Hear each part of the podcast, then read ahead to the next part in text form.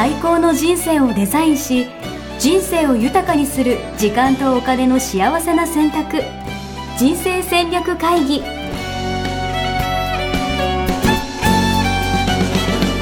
の番組は将来の仕事やお金人生にもやもやと不安を抱えている皆さんに元資産運用のプロキャリアとお金の戦略を同時に考える人生デザインコンサルタントの高頃もさあやが過去5年間延べ1700人の人生を望む形で豊かにしてきたメソッドを時間とお金の選択という切り口からお伝えしてまいります。皆さんこんにちは。こんにちは。一生みっけ人生デザイン研究所、えー人生デザイン構築学校学長の高頃もさやです。全力応援プロデューサーのヤシです。はい。土曜日皆さんいかがお過ごしでしょうか？えなんですかこれ。はい。そんなありましたっけ？いや、うんね。ないけど。みんなどうやって聞いてるんですかねこれ。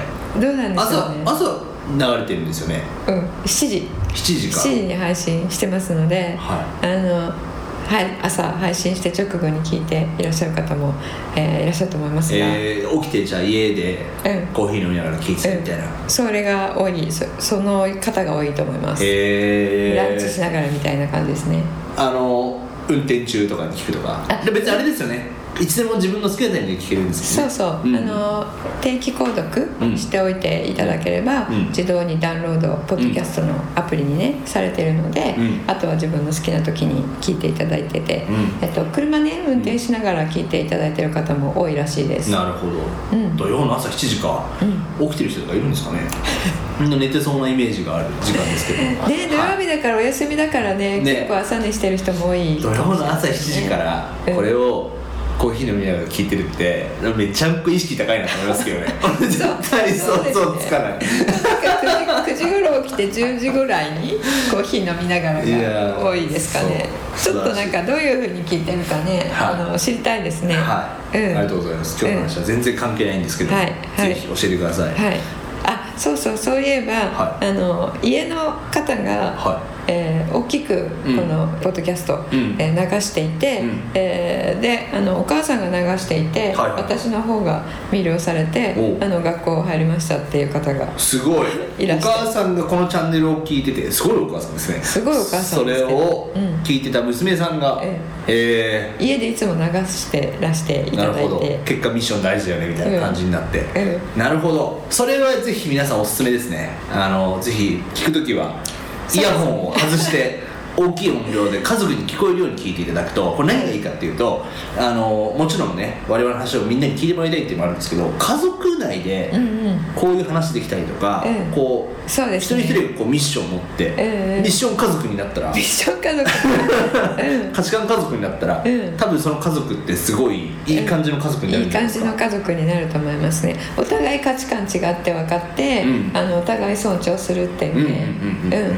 結局なんか親しい人の間柄って、うん。価値観の押し付け合いになってしまっていることが多いので、うん。お互いに価値観違う価値観ですよということと、それを尊重し合うということだけでね、だいぶあの穏やかになる。いいですね。と思いますね。これがこれ難しいのがね、うん。いやこの人の話めっちゃいいから聞いてよみたいな感じでやると、なんか押し付けられてる感じでして、うん嫌な感じになるんですよ、うんいや私別にもう価値観とかあるしみたいな感じになっちゃうんですよ、そうそうそう だからねまずはイヤホンを外して大音量で聞くというところから始めていただけると。そうですね、はい。どこかがねあのあって刺さるかもしれそうないですね。隣に隣の部屋の息子さんが聞いてるかもしれない実はみたいなね、なるほど、うん。い。いですね。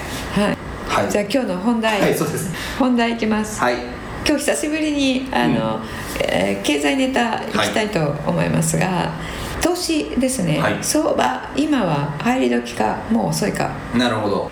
これあの収録しているので、うん。えー配信する再配信日にどうなってるかちょっとわからないんですけれども収録時には、えー、と回復してきてガンガンしてきてる時ですよね。だから私のちょっとあんまりめっちゃ見てるわけじゃないんですけど、うん。コロナがあってうん。ガンと落ちて、うん。でそこからもう戻ってきてるってことですよね、うん。うん。状況としては、うん、状況としては。そう。だからもううわああの時買ってればなみたいなうん。うん。感じになった一方で結構上がってきてるから、うん。もう買うの遅くなってんじゃないかなみたいな、うん。うん。なるほど。うん。そういうふうにね、きはい。聞かれることがとても多いので、はいはいはいはいえーちょっとその話とか紹ことかなと思います。なるほど、これはだからじゃあ私の持論から言っていいですか、うん。うん。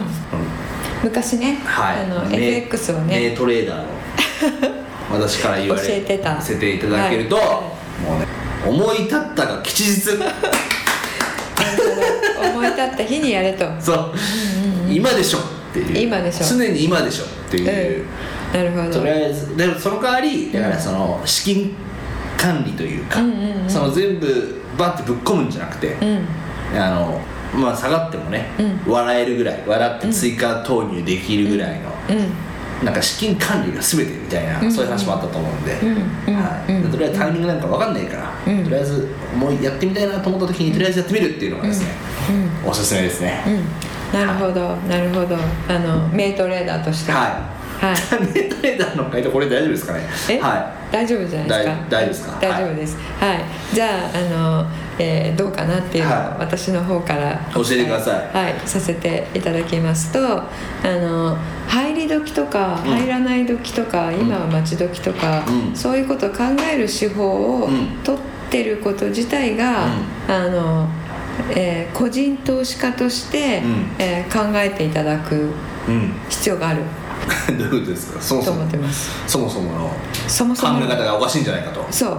この質問がおかしいんじゃないかと、うん。そうそうそう。そうなんですよ、なるほど。投資ってタイミングがうん。全てと思ってる方ってとても多いんですけど、投投資はタイミングが全てじゃないですか。やっぱり、はい、ええ。人生と投資はタイミングが全てみたいな。そうですよね。そうですよね、うん。これねあの個人投資家って、えっと、投資でリターンを上げるのが目的ですか？もちろん。やっぱリターンがない投資には投資にあらずって。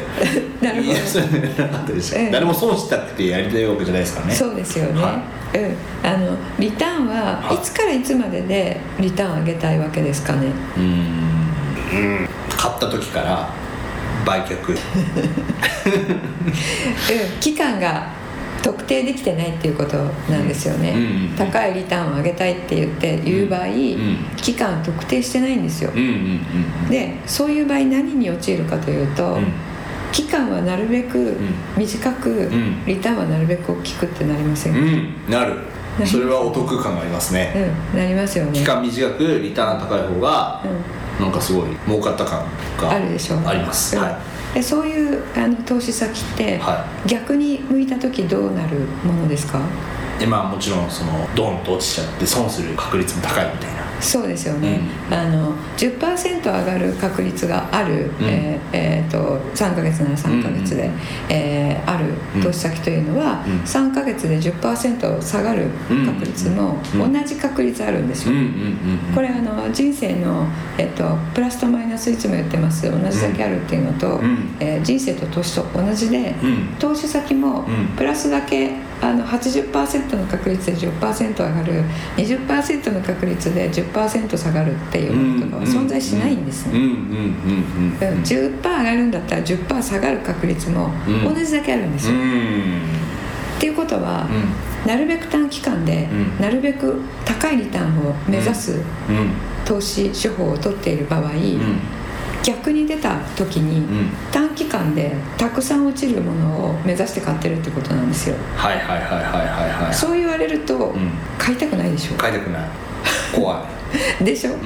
それをねどっちに目を向けるかで、うん。プラスの方に目を向けちゃってるのが、うん。リターンを追ってる投資になっちゃうんですよ。なるほどなるほだからリターンも、えー1年かけて、えー、10%ですとか、えー2年かけて、うん。えー年利5%ですとか、うん。うん。そういった形で期間とセットで、うん。えー立てている方はいいんですけれども、だから今この質問でねうん。今入った方が儲かるのかみたいな質問の自体が。そうそうそう見てるところが違うんじゃないかと。そうそうそうそう,、そういうことです、うん。そういうことです、うん。であの何が言いたいかっていうと、うん。例えばリターンが高く1ヶ月で取れたとするじゃないですか、でそれはそのまま持っていると、うん。えー次の1ヶ月にはうん。同じぐらい落ちる可能性もあるんですよ、なるほどなるほどなるほど。ってことはリターンは達成しましたよね、うん。もう得た 10%1、うん。ヶ月で、うん。達成しても、うん。資産は増えてないわけじゃないですか。落ちちゃうから。まあそうですね。落ちそこで利益確定しなかったらってことですしね。なかったら、んんん。そうそうそう。なので、うん。高いリターンを狙って、うん。高いリターン取れましたイコール、資産が増えるわけではないんですよ。おお持ち続ける限り。持ち続ける限り。っていうかうん。あのえー皆さんが狙っているうん。安く買って高く売るっていうことが、うん。いつもパーフェクトにできない限り、うん。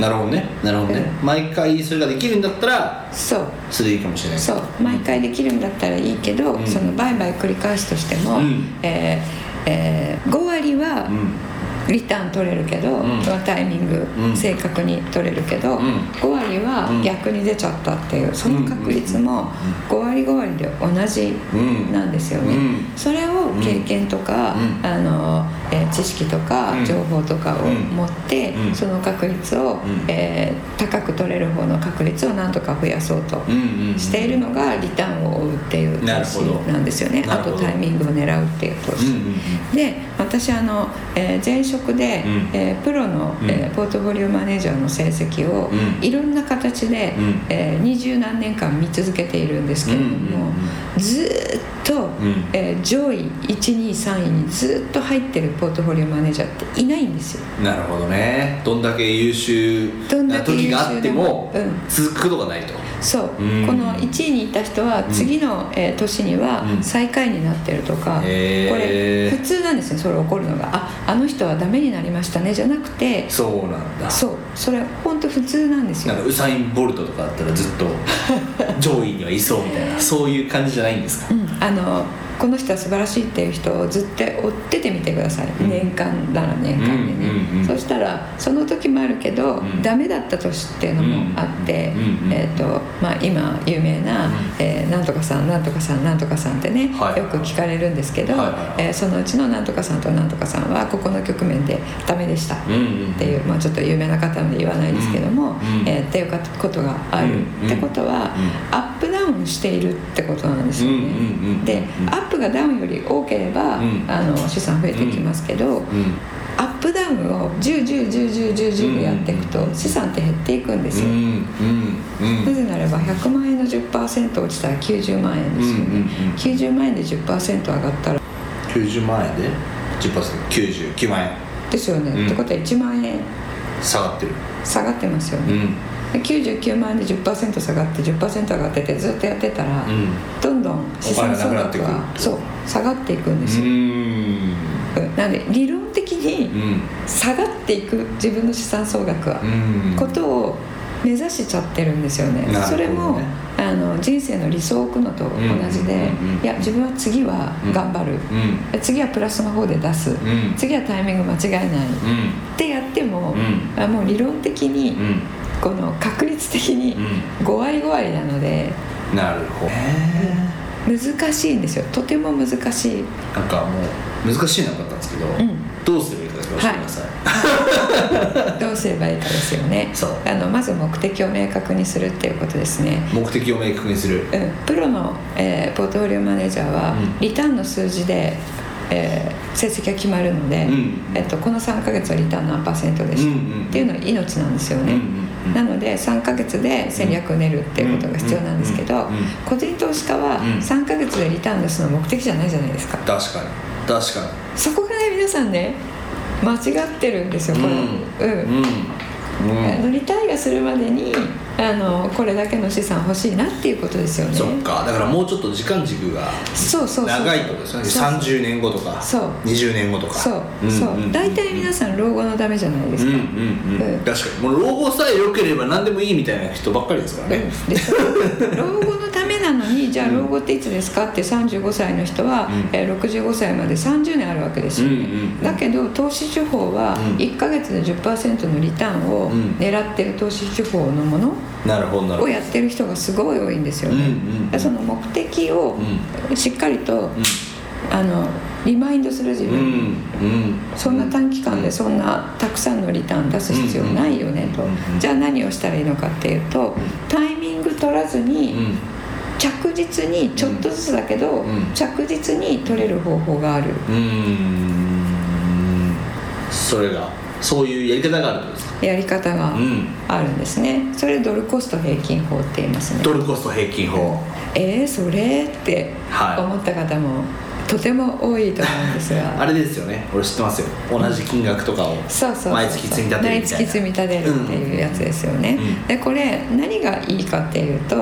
あの例えば年初に100円だったものが、うん。えー年末にも100円になったとするじゃないですか、そしたら記録的にはうん。2020年、えー、とこの株 A という株は、うん。えーリターンがゼロでした、そしたら2021年に買いたいですか、うん。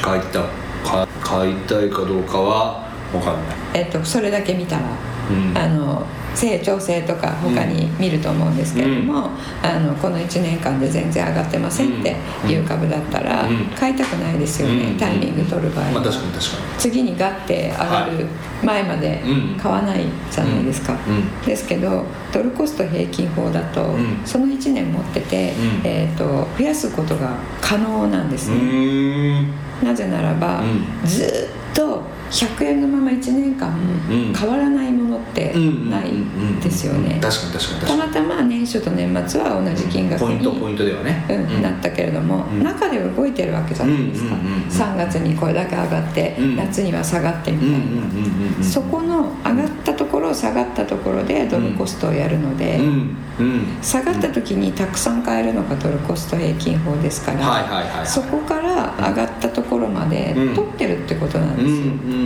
んうん下がった時もちゃんと購入してるからってことそうそうそうそう、んうんうんうん。なのでこの株は1年間で上がってませんよっていうものを持っていたとしても、うん。ドルコストをやってる人は、うん。えっとあの必ずプラスになるとは言えないですけれども、うんうんうん。プラスを取れるうん。可能性がある投資手法をしてるってことなんですよね、なるほどなるほど。でタイミング取らないうんうんうん投資手法なので、うん。ドルコストは、うんうんそういううまみもあるうんうんものをやってるっていうことです、うん。うん、でそれをね、えーやっていく分にはあの、えーいろいろ、うん。えータイミング今どうなんだろうっていうことで、えータイミングにかける必要ないですよね、うんうん毎月一定の決めた金額を、うんうん。えー粛々と同じように入れていけばいいわけなので、えドルコスト平均法のそのうまみというのは、うん。購入金額を、うんの平均購入金額をうん。抑えられることだけって思ってる方がは多いんですけれども、うん。今みたいな、えー現象も起きるので、うんうんうん購入コストを抑えるだけではないいんですよね。うん、ちょっと今ドルコストって何っていう方にはちょっと難しい話になってしまったかもしれないですけれども、はい。うん、言葉がね難しいのね。ドルそうコストですねあのこれねアメリカで、えー命名されたものなので、日本人からしたら円コストですね、円コスト。あなるほど。うん。常に一定金額うん、を同じようなタイミングでうん。買っていくってことですもんね。うん、そう、うんうんだから1万円を常に毎月入れているとしたら、うんうんえー1000円のものはうん。10個買えるわけじゃないですか、うんじゃあ、えっと1000円が株価が1000円だった時には、うん。1000円で10株買ってるってことですよね、うん。うん。で1000円が購入コストになるわけですよ、うん。うん。うん。1株当たりのうん。購入、えーうんコストというのは、うん。それが、えっと下がった時。うん。500円とか。うん、500円に下がった時には、うん。えー、と1万円を入れているわけなので、うん。買う20個。そうですね。20株ってことですよ、うんうん。でその20株の購入コストは500円になるわけですよね、うん先に買ったやつは購入コストは1000円、じゃあ30株今持ってるわけじゃないですか、うんうん30株の購入コストはうん。1000×10 と 500×20 の、えー割る30ですよね、ってことは500と1000の間ぐらいになるわけじゃないですかであの購入金額を一定にすることで、高くなったらちょっとしか買わない低くなったらいっぱい買うっていうのが自動的になされるっていうのが、まあ、ドルコスト平均法ってまあ難しい言葉ですけど簡単でやることはそうですよね毎月何日に同じ額同じ額を買うみたいなうんうんこれなんかもうちょっと言うと、う何買えばいいとか、うん。そういう話になるんですか？いくら買えばいいとか。うん。そうですね。それも、えっとまあ、リスク許容度に応じてうんどんどん増やしていくっていうことに一言で言うとなっちゃうんですけどそれも買う内容もうん。自分が今、えーちょっとしかリスク取れないっていう方は、うん。うん。えーちっちゃいリスクのパッシブファンドから始めて、えー資産が大きくなったり、うん。運用期間が長く取れるようになったり、ん。えーお子さんがもう卒業して、うん。あのお金がかからなくなったり、えーあとは自分の金融リテラシーが上がったり、うん。えー経験によって、うん。あのさちょっとぐらい下がっても大丈夫になったりうん。とかいうので、ん。どれだけのリスクを取れるかっていうのがうん。増えてくるんですね。じゃあ最初はなちょっとあんまりできませんから、うん。パッシブファンドでやります、でそれがだんだんリスクが取れるようになったら、うん。リスクが高いやつ買いに行くっていう、そういうあの徐々にリスクを増やしていくっていうねいいですやりね方ができるんですね。じゃあもう結論から言うと今すぐやれってことでいいですか？うんとねうん あの今は入り時も遅いっていうふううんにうん聞くのであれば、うん。今月の、うえー貯蓄から一番ちっちゃいうんリスクがちっちゃいうん。パッシブファンドに入れていくのがいいですねっていうことですね。いいですね。うん、で今ちょっと、まあ、あのすごい勢いで戻ってる時に収録してるんですが、はいはいはい。えーここから2020年の終わりまでガーってうん。一本上司で上がるとは思えないので、うんうんうん。今始めたらその下がった時にも、うんうんあの安いコストで買えるっていうことなので、うんうんうんそうですね。結論としては、あの始めようと思った時に ドルコストで始める、まあ、タイミング測らないっていうことですからそうですよね。うんいつ始めてもいい、うんってことは早い方がいいっていうことですね、下がったのを見て下がった時に買った方がいいですかっていうことを、うん。えー言う方は、うドルコストのそのうまみがうん。分かってないってことですよね、今始めても。下がった時もその値段で買うわけなので、まあそういう意味で言うともう分かんないですからね。もうどうなるかって。どうなるか分かんない。そうなんです、うん。そうなんです、うん。そういう意味で言うとリスクないところからでもね始めてみるっていうのは一つ大事なポイントなんじゃないかなと。うん、リスクが小さいとこ小さいですかはい。うん、ちょっとパッシブとかアクティブとかわからない方はちょっとあれだったと思うんですけども、うん。まあ、そのくらい、えーの、えー知識を持って、うん。えー何がいいかなって選ぼうとしてるうん。方にはですね、まあ、個別銘柄ってリスクはとても高い方になるので、うんうん最初に投資を始めましょうって思った時に、うん。どの株買ったらいいですかっていう、うん。えー質問がすごい多いんですけれども、うん。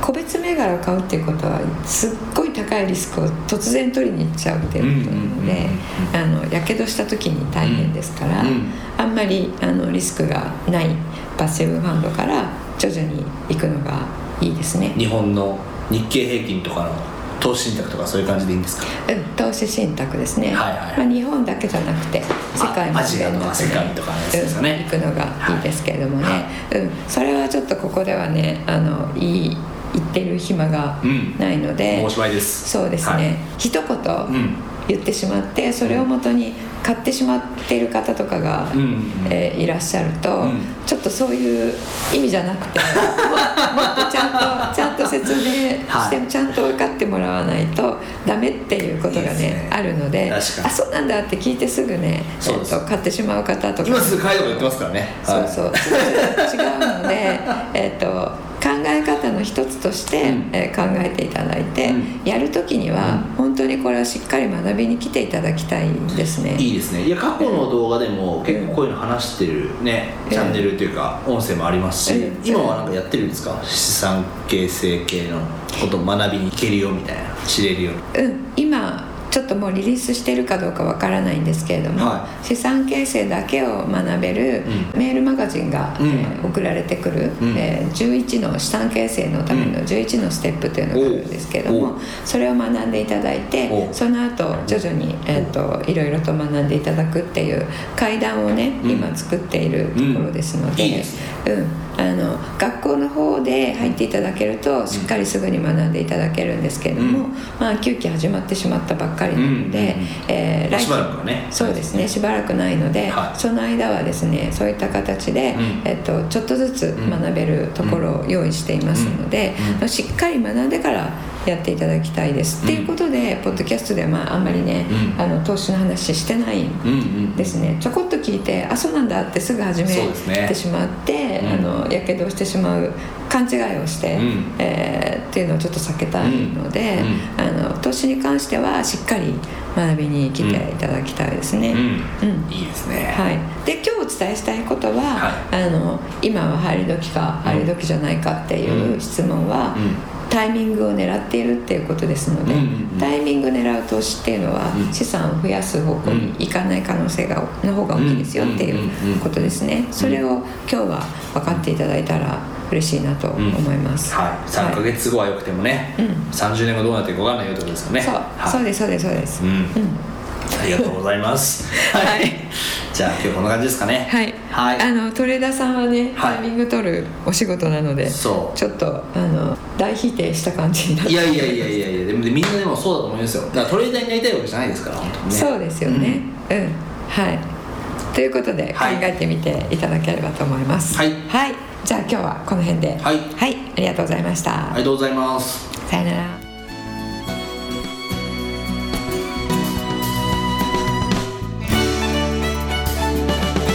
ホームページではキャリア形成と資産形成を同時に考える人生デザインに役に立つ情報をほぼ毎日アップしています。ぜひチェックしてくださいね。ホームページの URL は http コロンスラッシュスラッシュミッションミッケ .com またはミッションミッケ人生デザイン研究所で検索。皆様のお越しをお待ちしております。